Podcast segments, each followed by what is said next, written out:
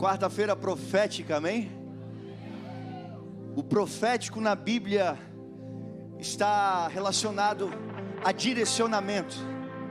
E eu tenho certeza que através da palavra de Deus, nessa noite, nós receberemos um direcionamento, a fim de que possamos alinhar os nossos passos, alinhar a nossa jornada, a fim de que possamos estar inseridos no centro da vontade do nosso Deus.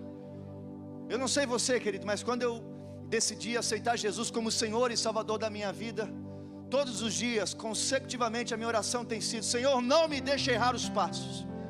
Eu quero estar inserido no centro da tua vontade. Eu quero estar inserido no centro do teu querer. Todo aquele que tem, no mínimo, uma mente consciente a respeito do cristianismo, sabe que nós não fomos chamados para viver as nossas vontades, os nossos desejos, senão a vontade do nosso Mestre, nosso Senhor. Então deve ser um interesse, uma preocupação diária da sua parte, entender se você está ou não andando segundo a vontade do Senhor. Amém, queridos? Eu peço que você desde já abra o seu coração, que seu coração seja como aquela terra fértil, onde a palavra do Senhor vai encontrar terreno para de fato germinar, produzir fruto. Que possamos ser transformados nessa noite em nome de Jesus. Amém? Eu gostaria de saber quem nos visita hoje pela primeira vez. Faz um sinalzinho assim com a mão. Uau, glória a Deus. Deus abençoe cada um de vocês. Sejam todos muito bem-vindos. Eu espero de coração que desde a entrada até você se assentar aqui, você tenha sido bem recebido, bem recepcionado Espero que você esteja se sentindo em casa em nome de Jesus. Sejam todos bem-vindos. A gente sempre gosta de dizer que a família do reino não é um lugar para você frequentar, ok? Porque frequentar, a gente frequenta shopping, a gente frequenta é, é, supermercado, clubes. Agora, a família do reino, como o nome já sugere, é uma família. E família você pertence, amém? Você pertence, esse é um lugar de pertencimento.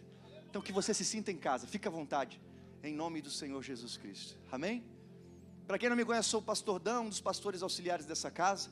Hoje nossos apóstolos não puderam estar presentes, mas eles mandam um beijo, um abraço forte a vocês, dizendo que ama muito essa igreja. Amém? Glória a Deus, queridos. Antes da gente começar de fato aqui a palavra, eu gostaria que você fechasse seus olhos. Glória a Deus. Vamos entronizar a presença do Espírito Santo nesse lugar. Pai, em nome de Jesus, nós nos colocamos diante da tua presença e nós te exaltamos. Nós glorificamos o teu nome. Nós bendizemos a ti. Nós te agradecemos porque o Senhor tem nos retirado do meio da multidão e o Senhor tem nos colocado pertinho do teu coração como discípulos teus. Nós queremos ouvir a tua palavra. E para isso, Pai, nós abrimos a nossa mente, nosso coração, nosso espírito, para receber da tua palavra e sermos então transformados por ela. Fala conosco, é o que te pedimos e te agradecemos, em nome do Senhor Jesus Cristo. Amém e amém. Glória a Deus. Glória a Deus. Queridos, eu vou falar hoje de, de um assunto que é uma crise universal no contexto dos cristãos. Talvez muitos de vocês já tiveram algum problema em relação ao que eu vou estar falando aqui. Talvez você esteja aqui nessa noite enfrentando esse problema, porque não tem como escapar. Em um momento ou outro você vai se deparar com uma grande interrogação, uma, uma grande pergunta, uma grande questão que surge em nossas vidas: Senhor, qual é o meu chamado? Hã? Vai dizer que você nunca teve uma crisezinha assim. Eu já estava dentro do ministério, eu já era pastor. Quando de repente eu, eu me vi nessa crise, Senhor, qual que é o meu chamado?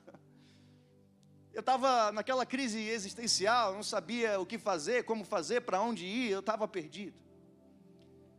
E o Senhor ministrou no meu coração uma palavra que é tão simples e traz tanta clareza, tanto entendimento. E eu quero compartilhar com você. Eu tenho certeza que essa palavra vai sanar suas dúvidas, vai alinhar os seus passos, vai trazer uma compreensão e um entendimento para que você possa fluir na presença e ser alguém que realmente Deus espera que você seja, em nome de Jesus. Amém? Por esse negócio aí de descobrir o chamado, gente. Tem pessoas que gastam dinheiro com cursos. Deus do céu, parece lá o cara, né? Como descobrir o seu chamado?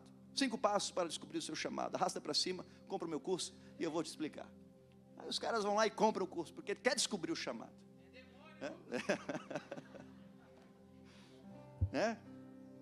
Troca de igreja porque não descobriu o chamado na igreja. Ah, vou trocar de igreja, vou trocar de pastor para ver se Deus revela meu chamado. Aí fica pulando de galho em galho e não consegue ter uma consistência cristã.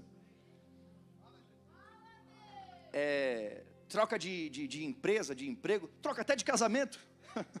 É sério, já vi isso acontecer. É, misericórdia.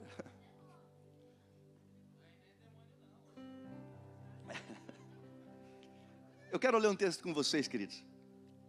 Marcos 3,13. Glória a Deus, glória a Deus. Aqui nós celebramos a palavra do nosso Senhor. Marcos 3, 13. Veja só.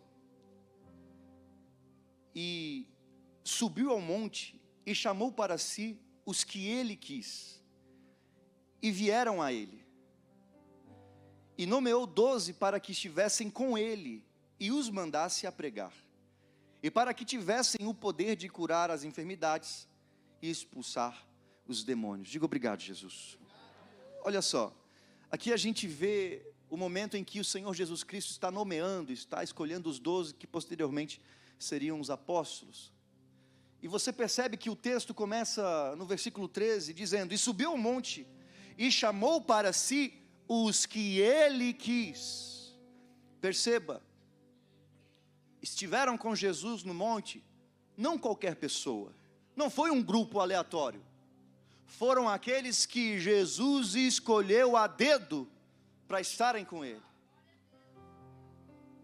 Nessa noite, de repente, você pode dizer, Pastor Dan, eu vim aqui porque eu quis. Eu não vou discordar de você para a gente não entrar em, discussão desnecessária, mas você não veio aqui porque você quis. Você veio aqui porque Ele te trouxe. Ele te escolheu. Ele te selecionou, apontou o dedo para você e disse: Vem, siga-me. Você é um escolhido. Você é alguém que o Senhor separou para estar com Ele. Aconteceu com os apóstolos. Subiu ao monte e chamou para si os que ele quis, e vieram a ele, e nomeou doze para que estivessem com ele, e os mandasse a pregar, e para que tivessem o poder de curar as enfermidades e expulsar os demônios. Aqui a gente tem a resposta. Muitos ficam batendo a cabeça, tentando entender: Senhor, qual é o meu chamado? Senhor, o que eu devo fazer da minha vida?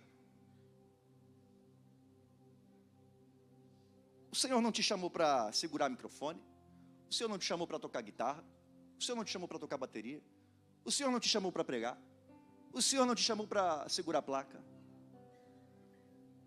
Isso são consequências. Qualquer exposição que não tenha o acompanhamento do primeiro chamado é invalidada. O primeiro chamado na vida do cristão, ou seja, você que está aqui, é que você esteja com Ele. É, é o chamado primário na vida de todo crente. Escolheu doze e os nomeou para que estivessem com Ele.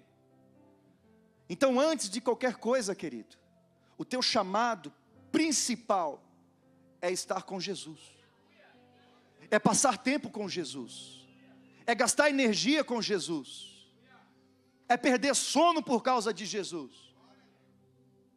Muitos de vocês, quando estavam naquela paixonite aguda, ficavam até tarde da noite no telefone, no outro dia acordava de manhã cedo para trabalhar, mas fazia essas loucuras por quê? Porque estava apaixonado. Agora diz que ama a Jesus, mas não consegue dedicar meia horinha para estar com Ele. O nível mais raso de cristianismo é simplesmente ter contato com Deus, com oração, com a Bíblia em um momento de culto e esquecer que a sua casa é um altar também, é uma igreja também, é um lugar para você desenvolver comunhão e relacionamento com o Senhor. Só que muita gente quer desprezar esse primeiro chamado, por quê? para estar com Jesus fala de intimidade. É o que diz a palavra: entra no teu quarto, fecha a tua porta, ora ao Senhor que te vê em secreto e Ele publicamente te recompensará. Mas a jornada começa no secreto, e o secreto não tem exposição, o secreto não tem olhares, ninguém vê, ninguém sabe, e muita gente rejeita isso. Por quê? Porque quer logo fazer as coisas, quer logo fazer e acontecer. Você vai perceber que em Marcos 13, antes de Jesus enviar os discípulos para pregarem, para expulsarem demônios, para curarem os enfermos, primeiro ele se certificou de ter aqueles discípulos pertinho dele. Para que enquanto estivessem ali pertinho dele, eles estivessem aprendendo com Jesus. Eles estivessem pertinho do coração de Jesus, entendendo como que Jesus pensa, entendendo, entendendo como que Jesus fala, entendendo como que Jesus faz. Para que quando, quando eles fossem lá para fora, eles não fossem manifestar quem eles são, mas aquilo que Deus é. Você vai ver que o mesmo Jesus que chama para estar junto, é também aquele que dá destino. Chamou-o para estar com ele, e depois os enviou para que pregassem, para que expulsassem demônios, para que curassem enfermos. Então, o primeiro chamado foi atendido. Vem, siga-me seguiram Jesus, ficaram com Ele e depois receberam destino. Às vezes a sua vida está sem destino, está sem norte, você está perdido, não sabe o que fazer, é porque você está ignorando o primeiro chamado, que é estar com Ele. Estando com Ele, Ele vai cuidar de tudo, Ele vai te dar o destino, Ele vai te apontar o caminho certo, porque Ele mesmo é o caminho a verdade, a vida, Ele é o caminho. Talvez você está fora do trilho porque você se desviou do caminho, mas essa é uma noite para você voltar para o caminho e acertar os seus passos em nome de Jesus. Aleluia.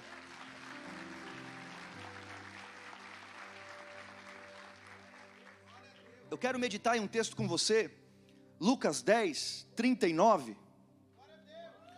Glória a Deus, vamos ler juntos. Lucas 10, 39, esse negócio que eu estou falando para você é muito importante, você vai entender agora. Vamos ler a partir do 38, na verdade. Lucas 10, 38. Glória a Deus. E aconteceu que, indo eles de caminho, entrou Jesus numa aldeia, e certa mulher por nome Marta o recebeu em sua casa. E tinha esta uma irmã chamada Maria, a qual, assentando-se também aos pés de Jesus, ouvia a sua palavra.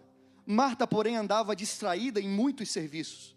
E aproximando-se, disse: Senhor, não se te dá de que minha irmã me deixe servir só? Dize-lhe que me ajude.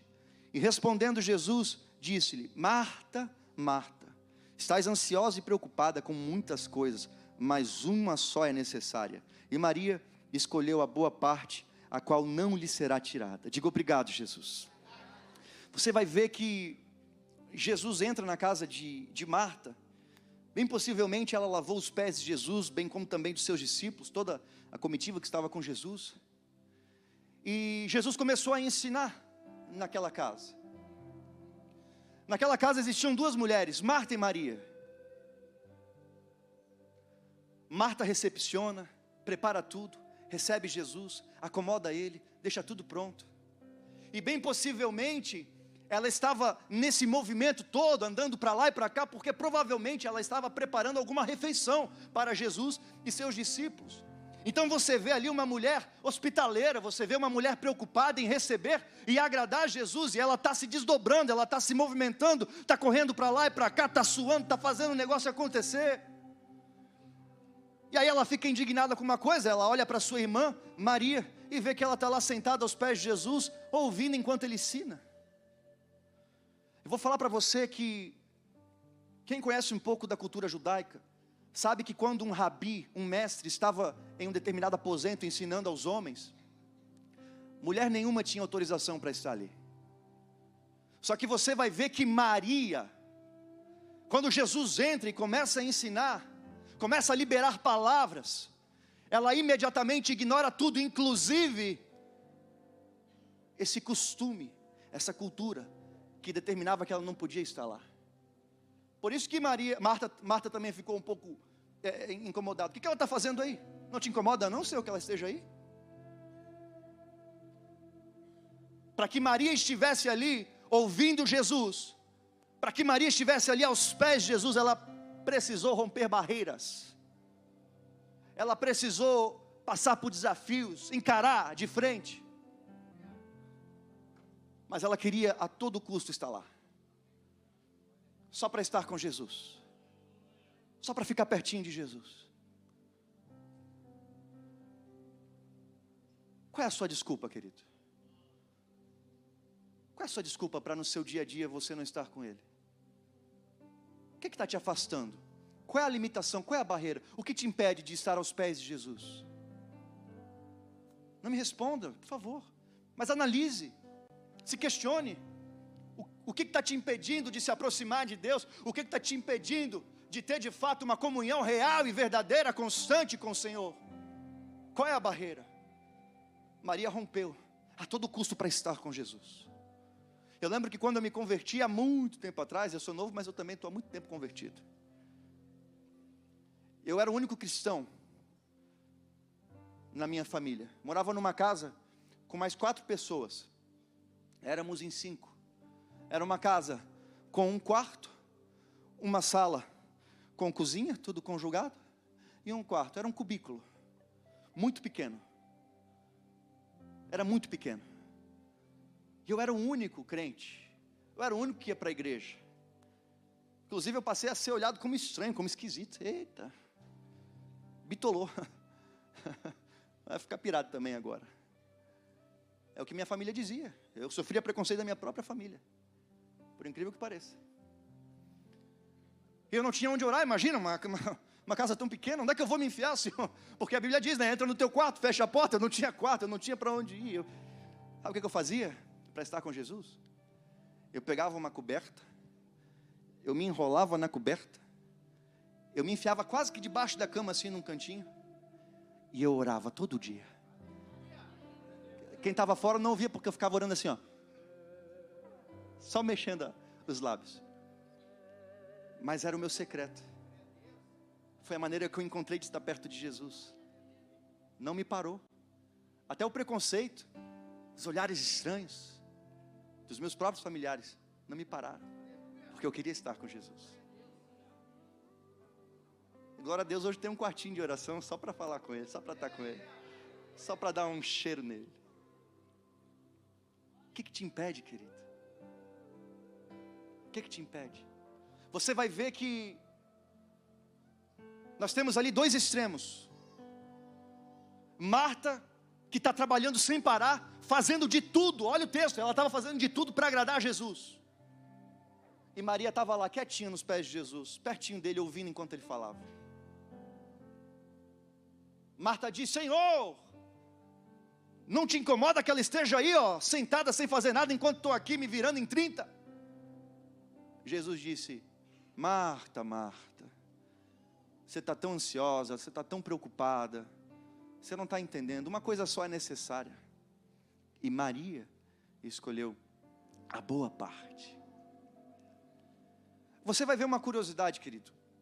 Sempre que na Bíblia Deus chama alguém duas vezes pelo nome, é porque Ele está fazendo um chamado a uma intimidade maior.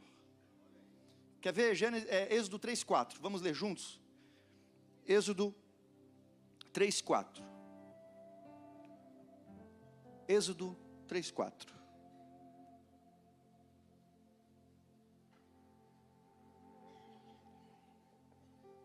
E vendo o Senhor que se virava para ver, bradou Deus a ele do meio da sarça e disse: Moisés, Moisés. Respondeu ele: Eis-me aqui. Outra situação, 1 Samuel 3:10. Vamos lá, 1 Samuel 3,10. Mais uma vez Deus vai usar essa chamada à intimidade.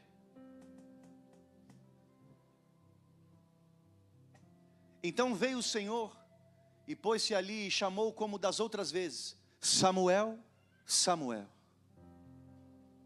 E disse Samuel: Fala, porque o teu servo ouve. Você vai ver que todos esses homens que a gente está mencionando aqui foram homens que marcaram a história foram homens que Deus chamou para uma intimidade maior, para caminhar pertinho. E todos eles responderam. Todos eles se disponibilizaram. Você vai ver no Novo Testamento, em Atos 9:4, a mesma coisa acontece em um grande homem de Deus que marcou a história da igreja. Atos 9. E caindo em terra, ouviu uma voz que lhe dizia: Saulo, Saulo, por que me persegues? Quem foi Saulo? Hã? Paulo, o maior apóstolo do Novo Testamento. Você vê que todos os homens que Deus chamou para uma intimidade maior, ele chamava duas vezes pelo nome. Moisés, Moisés, Samuel, Samuel, Paulo, Paulo. Você lembra da história de Marta? Você lembra da história de Marta? O que, que ele fala? Marta, Marta. Quem é do mistério pegou.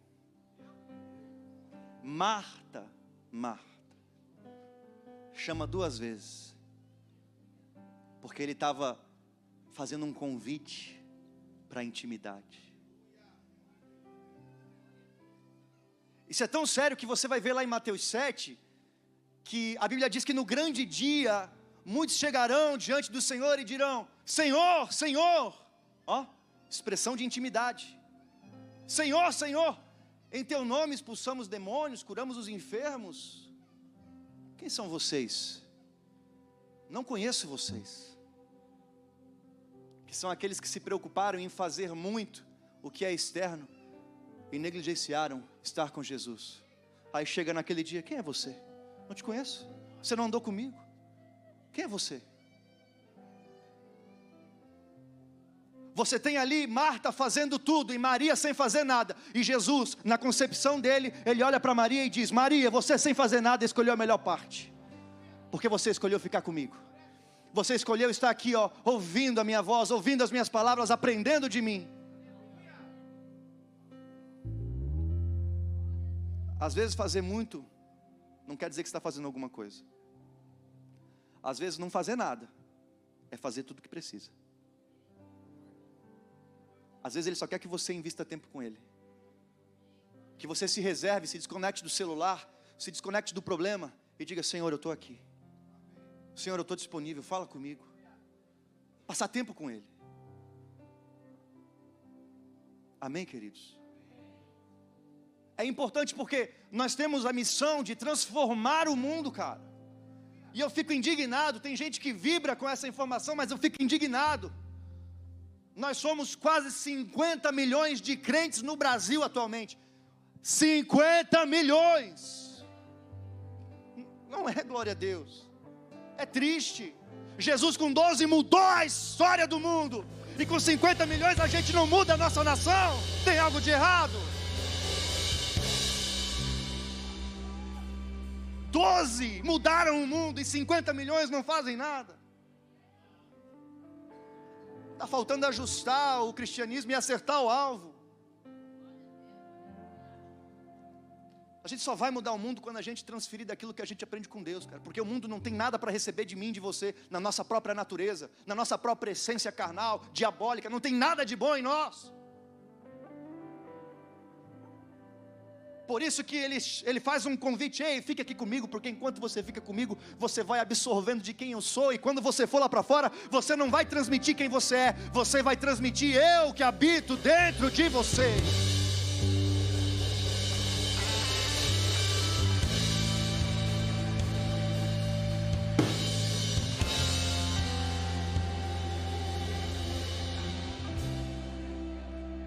Existe uma uma coisa chamada contágio social. A Bíblia fala disso aí. É muito antigo esse negócio aí de contágio social. Lá em Mateus 26, 69. Vamos ler juntos? Mateus 26, 69. Ora, Pedro estava sentado fora no pátio, e aproximando-se dele, uma criada disse: Tu também estavas com Jesus, o Galileu. Mas ele negou diante de todos, dizendo: Não sei o que dizes. Próximo. E saindo para o vestíbulo, outra criada o viu e disse aos que ali estavam: Este também estava com Jesus, o Nazareno. E ele negou outra vez com juramento, ou seja, ele jurou, de pé junto: Não, estava não, não conheço tal homem. E daí a pouco, aproximando-se os que ali estavam, disseram a Pedro: Verdadeiramente também tu és, tu, tu és deles, pois a tua fala te denuncia. Aí não teve para onde correr. Por quê? Ele andou com Jesus, três anos e pouquinho, caminhou ao lado de Jesus, começou a ser contagiado. E sabe o que é mais incrível? O Pedro ainda era o velho homem, sabia? Olha, os antigos vão dizer que é verdade. Superstição, irmão, isso aí não é de Deus, não, tá? Você vai ver que olharam para ele e disseram: Tu és um daqueles que andava com Jesus, porque a tua fala, o teu jeito de falar te denuncia, tu fala igual ele. E aí você vai lá em Lucas 22, 31, eu acho. Coloca aí Lucas 22, 31. Disse também o Senhor: Simão, Simão, olha só, duas vezes, tá certo? Duas vezes chamado para intimidade. Simão, Simão, eis que Satanás vos, vos pediu para vos cirandar como trigo. Mas eu roguei por ti, para que a tua fé não desfaleça. E tu, quando te converteres, olha só, não era convertido ainda. E tu, quando te converteres, confirma teus irmãos. Você vê que ele não era nem convertido direito. Mas só de andar com Jesus fez com que ele fosse contagiado, a ponto das pessoas olharem e afirmarem: Olha, tu certamente és um deles, porque o teu jeito de falar te denuncia. Eu ouso dizer que você não é uma pessoa ruim, você só não está andando com a pessoa certa. Não é que você é ruim, você só não está passando tempo com Jesus o suficiente para ser contaminado por Ele, contagiado por Ele e aí sair porta fora, amando as pessoas, servindo as pessoas, fazendo o bem, usando de misericórdia, sendo generoso, agindo com fé. Está te faltando ser contagiado, querido. Está te faltando ser contaminado. Só que você precisa estar perto para isso. Está perto. Sabe, esse negócio de, de, de, de, contágio social é tão sério. Existe um escritor inglês que ele, ele criou um estudo que fala da média das cinco pessoas. Você já ouviu falar? Que você é muito parecido com as cinco pessoas que você passa mais tempo junto? Tem a história de um porquinho, acho que lá na, na Califórnia, não sei. Um porquinho que nasceu num lugar onde tinha cinco cachorros. Cinco cachorros. O nome desse porquinho, acho que é Chowder, alguma coisa assim. Ele nasceu lá, um porco que nasceu no meio de cinco cachorros. E ele começou a crescer no meio daqueles cinco cachorros. Começou a desenvolver no meio daqueles cinco cachorros. É a coisa mais engraçada que tem. Você olha para o porquinho, ele brinca igual cachorro, ele senta igual cachorro, ele deita igual cachorro, ele come igual cachorro, ele faz tudo igual cachorro, só não late, né? Mas o resto, ele faz tudo porque ele viveu em um ambiente onde aqueles que estavam cercando ele, ou seja, os cinco cachorros, o influenciaram. E ele passou a se comportar como um cachorro. Mais uma vez eu ressalto: te falta passar tempo com Jesus, querido. É inevitável. Todo aquele que passa tempo com Ele se parece com Ele. Você quer olhar um crente e entender se Jesus está na vida dele ou não? Olha como ele fala, olha como ele se comporta, olha como ele decide, porque o que ele faz vai determinar se é ou não aquilo que Jesus faria se fosse no lugar dele. Então, se alguém te ofende e você quer logo sair no braço, eu te pergunto: você está agindo como Jesus? Você está fazendo o que Jesus faria? Alguém olharia para você e te denunciaria: olha, esse aí é um cristão, porque ele está fazendo o que Jesus faria? Falta passar tempo com Jesus. Amém, querido? Olha só. Somente estando perto que nós nos tornamos parecidos. Está claro isso?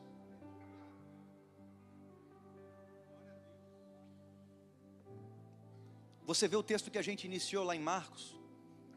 Fala que primeiro, o primeiro chamado foi estar com Jesus. Preciso que você fixe isso. Seu primeiro chamado é estar com Jesus. E depois de estar com Jesus, o próprio Jesus deu destino para eles.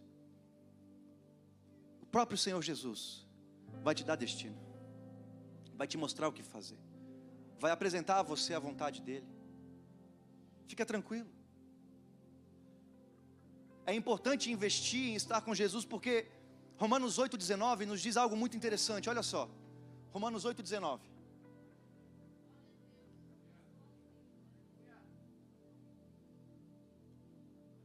Porque a ardente expectação da criatura espera a manifestação dos filhos de Deus. Agora a gente vai começar a, a mergulhar profundo, querido. Nós temos aqui um texto que está nos trazendo, nos trazendo o entendimento de que toda criação, toda criatura, aguarda ansiosamente, ou seja, com expectativa.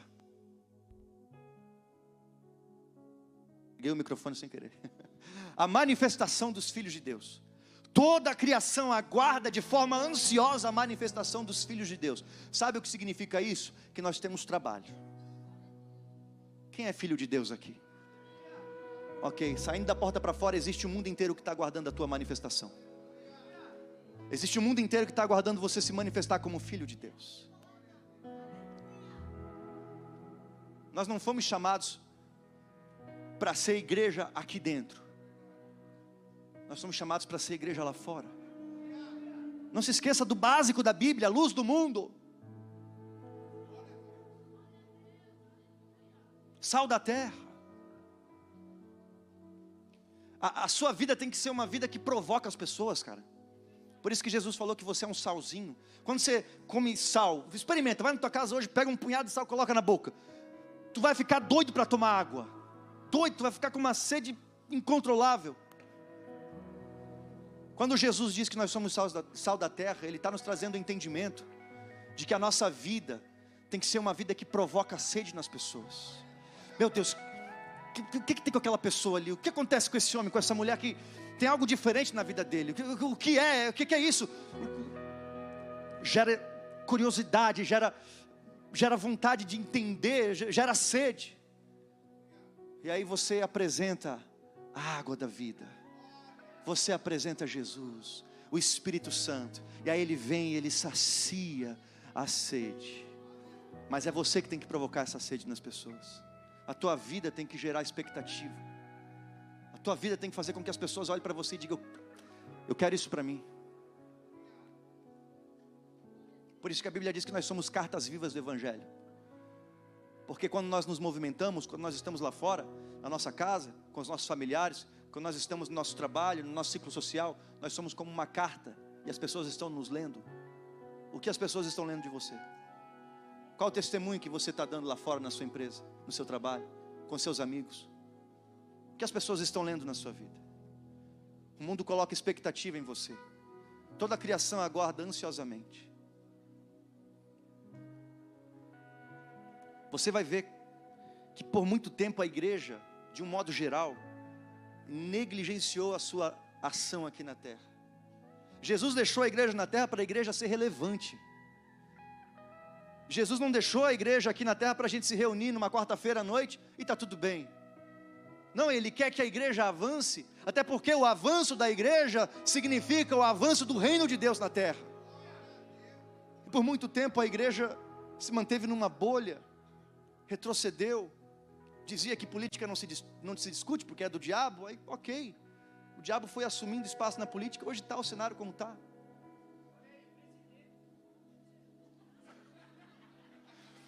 Você vai ver. Você, não sei. Você vai ver a nossa música hoje. Que lixo, gente. Que lixo, que, que, que lixo, que esgoto, que coisa nojenta. Estão tocando nas escolas para as nossas crianças. Porque oh, não vamos se envolver na educação, deixa o diabo assumir a educação e a igreja vai ficar aqui dentro das quatro paredes. E o mundo lá clamando: Meu Deus, cadê os filhos de Deus? O mundo gritando com, com expectativa e a igreja encolhida, dentro das quatro paredes. Aí o diabo foi, pegou a política, pegou a educação, pegou a cultura, as artes, porque a igreja, não, não, não pode se envolver, não, não. Enquanto isso a terra está gemendo, a criação está gemendo. Cadê os filhos de Deus? Cadê os filhos de Deus que vão remir a terra? Cadê os filhos de Deus que vão manifestar o reino? Cadê os filhos de Deus? Tem filho de Deus aqui nessa noite, pelo amor de Deus? Aleluia.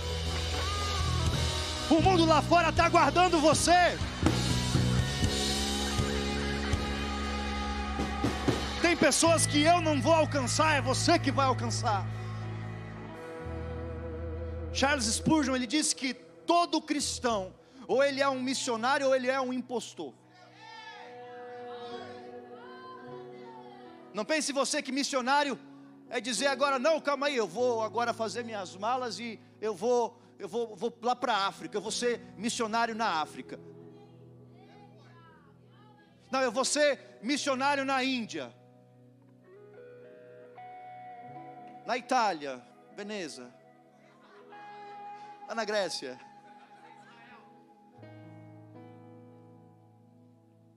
A tua casa é uma naçãozinha é um campo missionário para você trabalhar. A tua empresa, o lugar que você trabalha, os seus colegas de trabalho, é um campo missionário para você trabalhar. A sua universidade, o seu ciclo social, sei lá onde você está inserido, lá é uma pequena naçãozinha para você manifestar o reino de Deus e ser missionário naquele lugar. Não precisa mudar de nação, na sua casa você pode ser um missionário e manifestar o reino de Deus manifestar Jesus naquele lugar.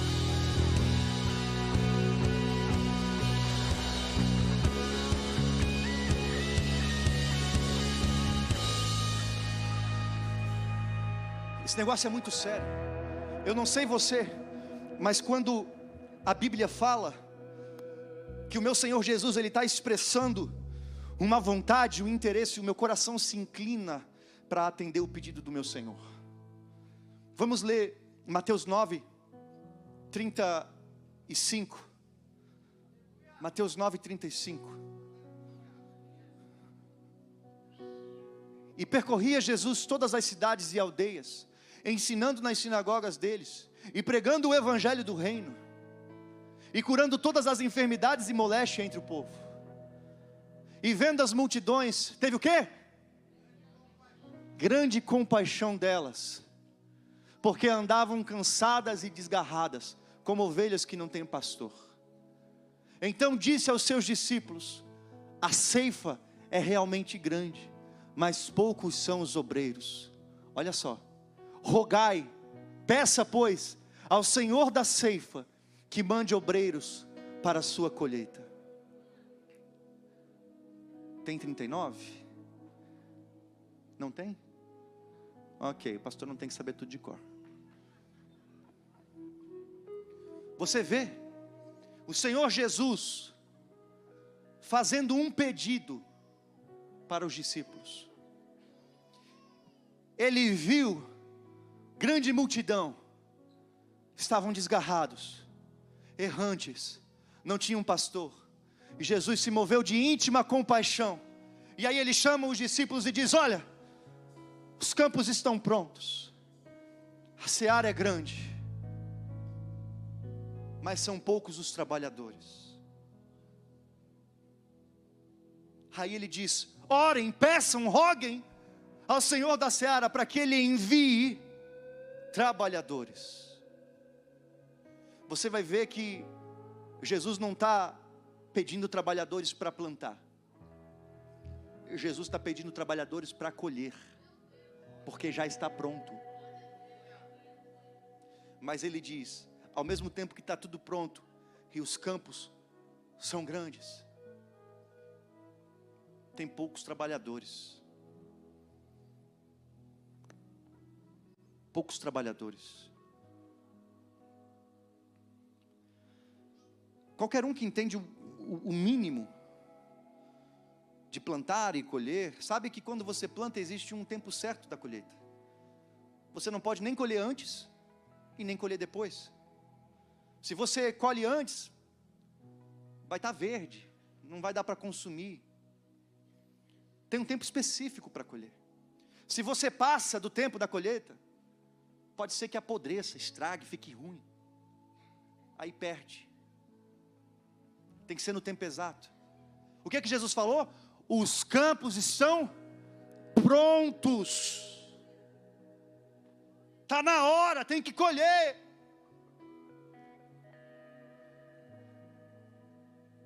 Eu evito de ver notícia, porque sempre que eu vejo, é tanta desgraça, tanta coisa ruim acontecendo. A gente vê criminalidade, a gente conhece tantas mães que choram, derrama, derramam lágrimas por causa do filho, que muitas das vezes está tá na criminalidade, está na droga. Você olha na sociedade, você vê aqueles marginais, bandidos, enfim, aquelas pessoas que por vezes a gente olha com um olhar estranho. Mas sabe quem são eles?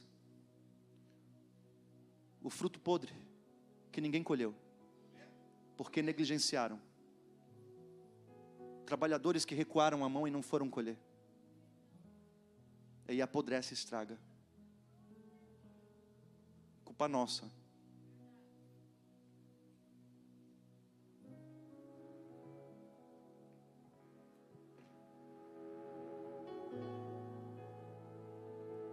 Se o teu evangelho te faz olhar somente para si, tem algo de muito errado. Porque você não foi criado para olhar para você. Você foi criado para olhar para os outros. O único rosto que você não vê aqui nesse salão é o seu próprio rosto. Você consegue ver o seu rosto? Não consegue, você não foi criado para olhar para você. Você foi criado para olhar para os outros, para o próximo. A gente fica dizendo, nós amamos as almas, nós queremos o, o, o, o interesse naquilo que Deus ama, Deus ama almas, nós amamos almas. Mas o que, que a gente faz? A Bíblia diz em João 3,16: Porque Deus amou o mundo de tal maneira que deu o seu Filho unigênito para que todo aquele que não que nele crê não pereça, mas tenha vida eterna. Então, ao mesmo tempo que Deus amou, Ele não ficou de braço cruzado olhando, não, ao mesmo tempo que Ele amou, Ele desceu na terra, Ele morreu numa cruz para salvar a humanidade. Ele fez algo, Ele se moveu. Nessa noite, o Senhor Jesus olha para você e Ele pergunta: Você é um trabalhador, meu filho? Eu posso contar com você? Você vai colher, está tudo pronto. Os campos estão prontos. Ele está chamando você para ser igreja lá fora. Às vezes a gente quer ser luz aqui dentro, não, não cola, não, é? não precisa. Tem que ser luz lá no meio das trevas. Aqui tem luz, aqui está tudo certo. É lá fora que tem que ser cristão, é lá fora que tem que ser crente, filho de Deus. A terra guarda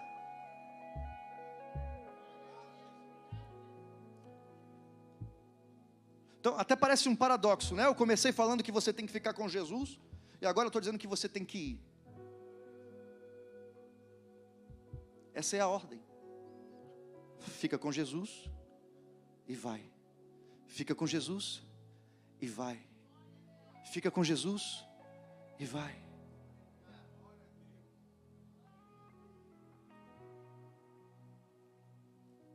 Deus conta com você. É sério. Deus conta com você. Você já viu Deus descer na terra, pessoalmente, se materializar e curar o um enfermo? Já viu? Eu também não. Eu vi Deus usando homens e mulheres para curar os enfermos. Você já viu Deus descer na terra, se materializar e liberar uma profecia para alguém? Eu vi Deus usando homens e mulheres trabalhadores que se disponibilizaram ao serviço do Senhor. Deus quer usar as suas mãos, querido. Deus quer usar a sua vida. Ele quer se mover através de você. Ah, não, pastor, mas eu, eu só sou um, eu, eu, eu, não, eu não sou nem obreiro. E daí? E daí? Você é filho de Deus. Não se, não se garra título, não, querido.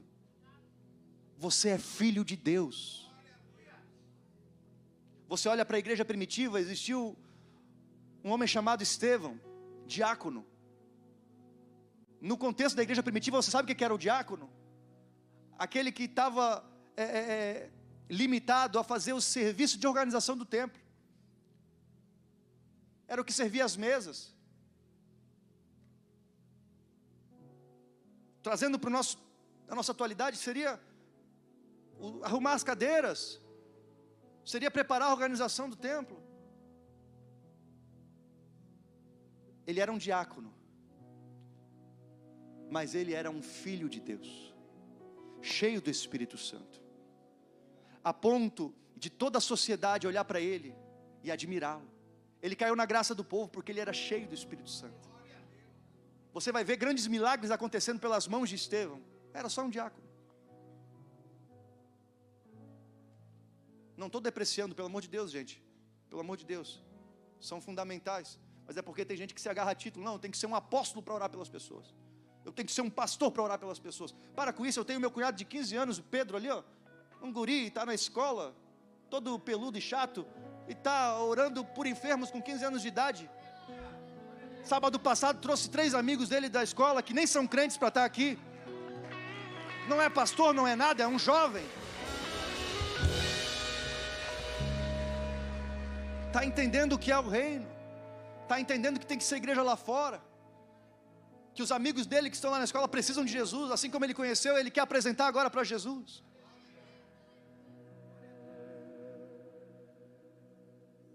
Se coloque de pé, querido.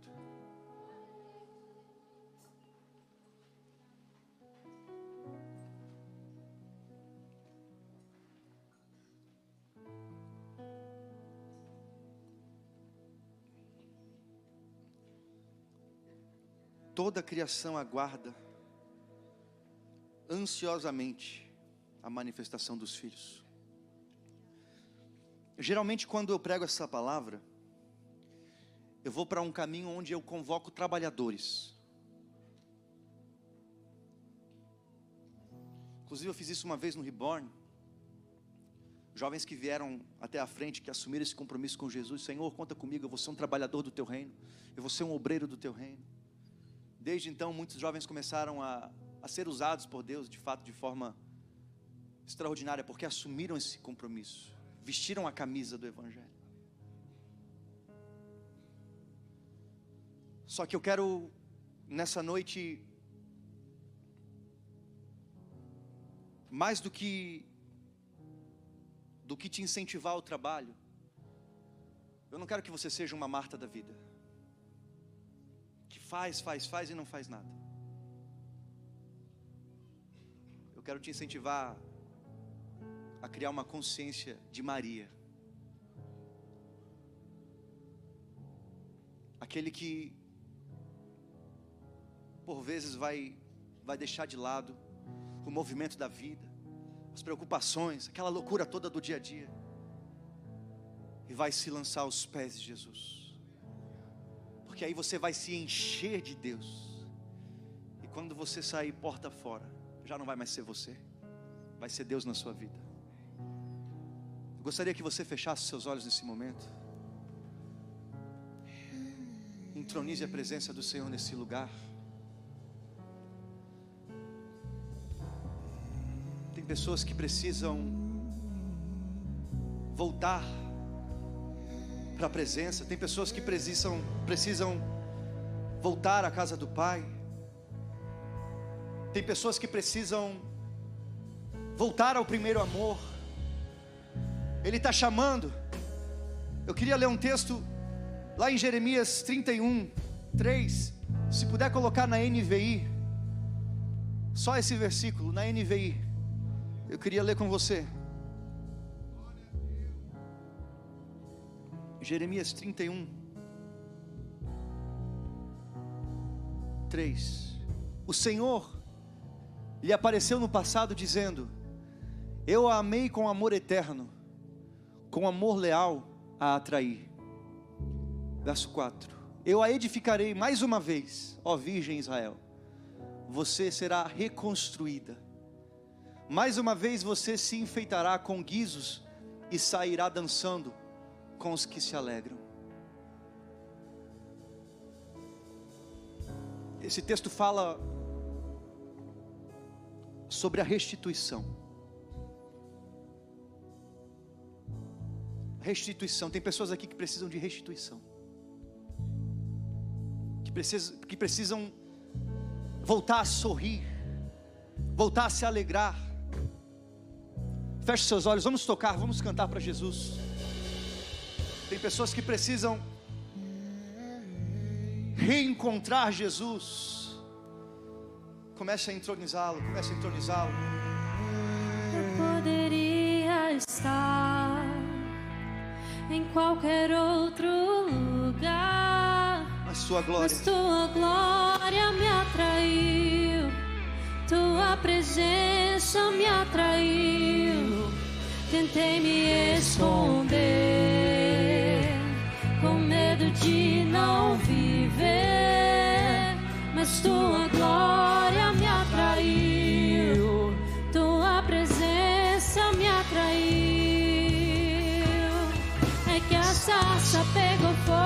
se consumiu.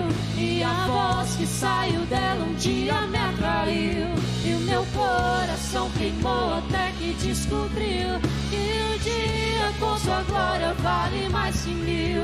É que a sarça pegou fogo e não se consumiu.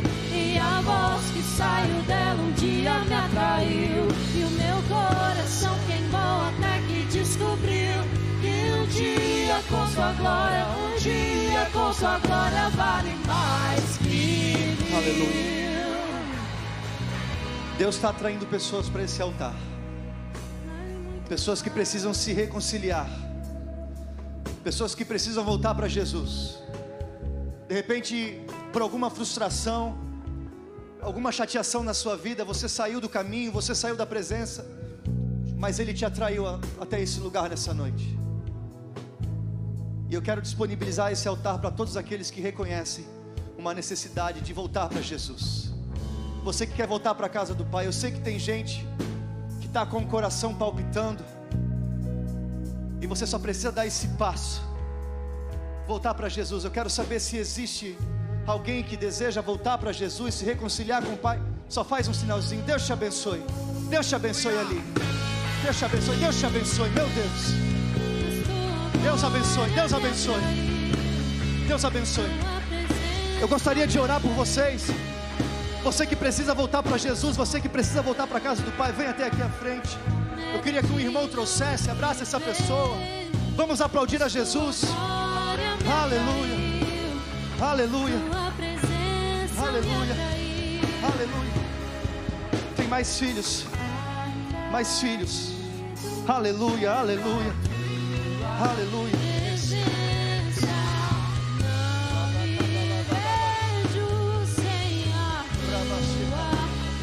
Deus te abençoe.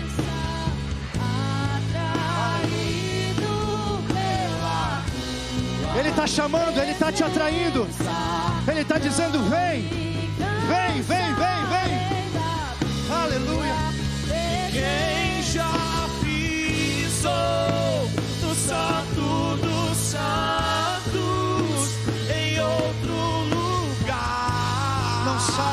Não sabe viver e onde estiver clamar pela glória a glória de Deus eu quero orar por vocês. Se puder, fiquem mais juntos aqui. Vamos ficar juntinhos. Eu queria que toda a igreja estendesse as mãos para cá.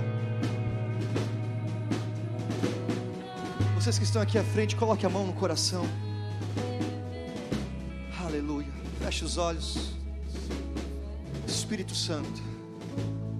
Aqui estão os teus filhos, Pai. Eles cansaram de ser Marta. Eles cansaram de correr, correr e não fazer nada. Eles querem voltar para a tua presença.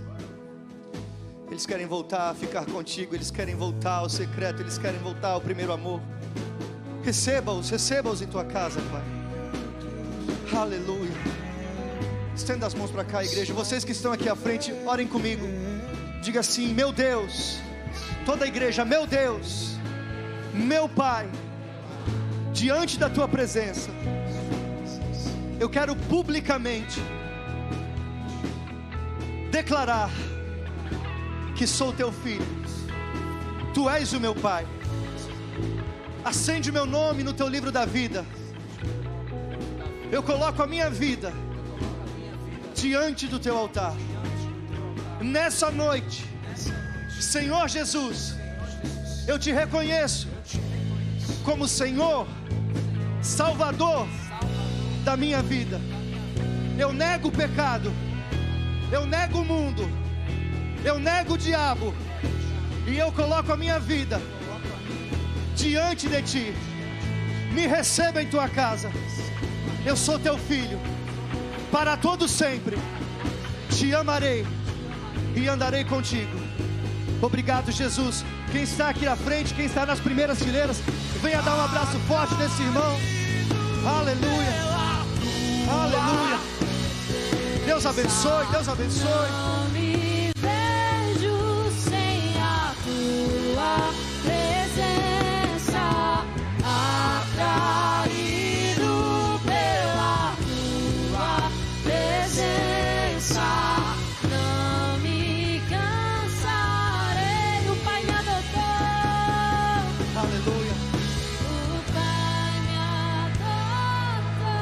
Vá não, irmão. Vocês que estão aqui à frente, vocês que estão aqui à frente, o nosso obreiro está ali com a bandeirinha amarela. A gente quer entregar para você um livrinho. Nós queremos conversar com você rapidinho. Os irmãos que estão aqui, dirijam eles até, até lá por gentileza. A gente quer ter um tempo com você. Glória a Deus, glória a Deus, glória a Deus. Vamos aplaudir a Jesus, queridos. Vamos aplaudir a Jesus. Glória a Deus, glória a Deus, glória a Deus. Pode acompanhar lá, a gente vai conversar com você, vai te entregar um livro. Glória a Deus pela tua vida, glória a Deus por esses irmãos. Às vezes a gente se impressiona tanto com os milagres e as, as curas, as... mas a Bíblia não diz que existe festa quando alguém é curado. A Bíblia diz que existe festa nesse momento, quando pecadores se arrependem. Filhos voltando para casa. Sabe, querido? E ao mesmo tempo que nós tivemos agora esses filhos voltando para casa, eu quero. Eu não posso deixar, eu preciso que você dê esse testemunho público. Eu preguei aqui, eu falei para você que existe uma demanda lá fora. Quando Jesus ele faz um pedido para nós, ele diz: orem ao Senhor da Seara para que mande trabalhadores. Essa palavra mande, envie, no grego é equibalo. Talvez o Samuel cantou esses dias aqui a música equibalo, você não entendeu. Por que equibalo? O que é equibalo? Meu Deus do céu, o que esse povo está cantando? Equibalo é a palavra que aparece ali. Envie, mande, enviar. Mas o significado dessa palavra não é um envio comum. Equibalo significa enviar, expulsar, com violência, sem direito de retorno. Enviar com violência, sem direito de retorno. Essa mesma palavra Jesus usava para expulsar os demônios. Sai não volte mais. E a mesma palavra ele usa para solicitar trabalhadores. Porque ele quer trabalhadores compromissados. Trabalhadores que vão assumir o compromisso e não vão voltar atrás. Vão sem direito de retornar. E como eu disse, não precisa trocar de nação para ser um missionário. Lá na sua casa. É em casa. Muitos aqui precisam começar em casa. Antes de você querer ganhar o mundo, é a sua casa que está gritando, clamando pela manifestação da presença de Deus que está sobre a sua vida. Eu quero fazer uma convocação. Vamos começar a movimentar a música, em nome de Jesus. Vamos começar a movimentar. Eu quero fazer uma convocação. Eu quero que você dê esse ato público. Assim como esses irmãos vieram até aqui à frente, testemunhar publicamente a fé em Jesus Cristo, a reconciliação. Eu quero chamar aqui na frente somente homens e mulheres. Homens e mulheres que que querem assumir um compromisso real de abraçar a causa do Evangelho, que envolve puramente as pessoas lá fora. Você que quer testemunhar publicamente que você é um trabalhador de Deus, um trabalhador do reino, e que Deus pode contar com você. Eu quero agora liberar esse altar para todos aqueles que querem se candidatar como trabalhadores, trabalhadores, obreiros do reino. Aleluia. Os evangelistas desse tempo, os, aviva, os avivalistas desse tempo. Ei, pra onda.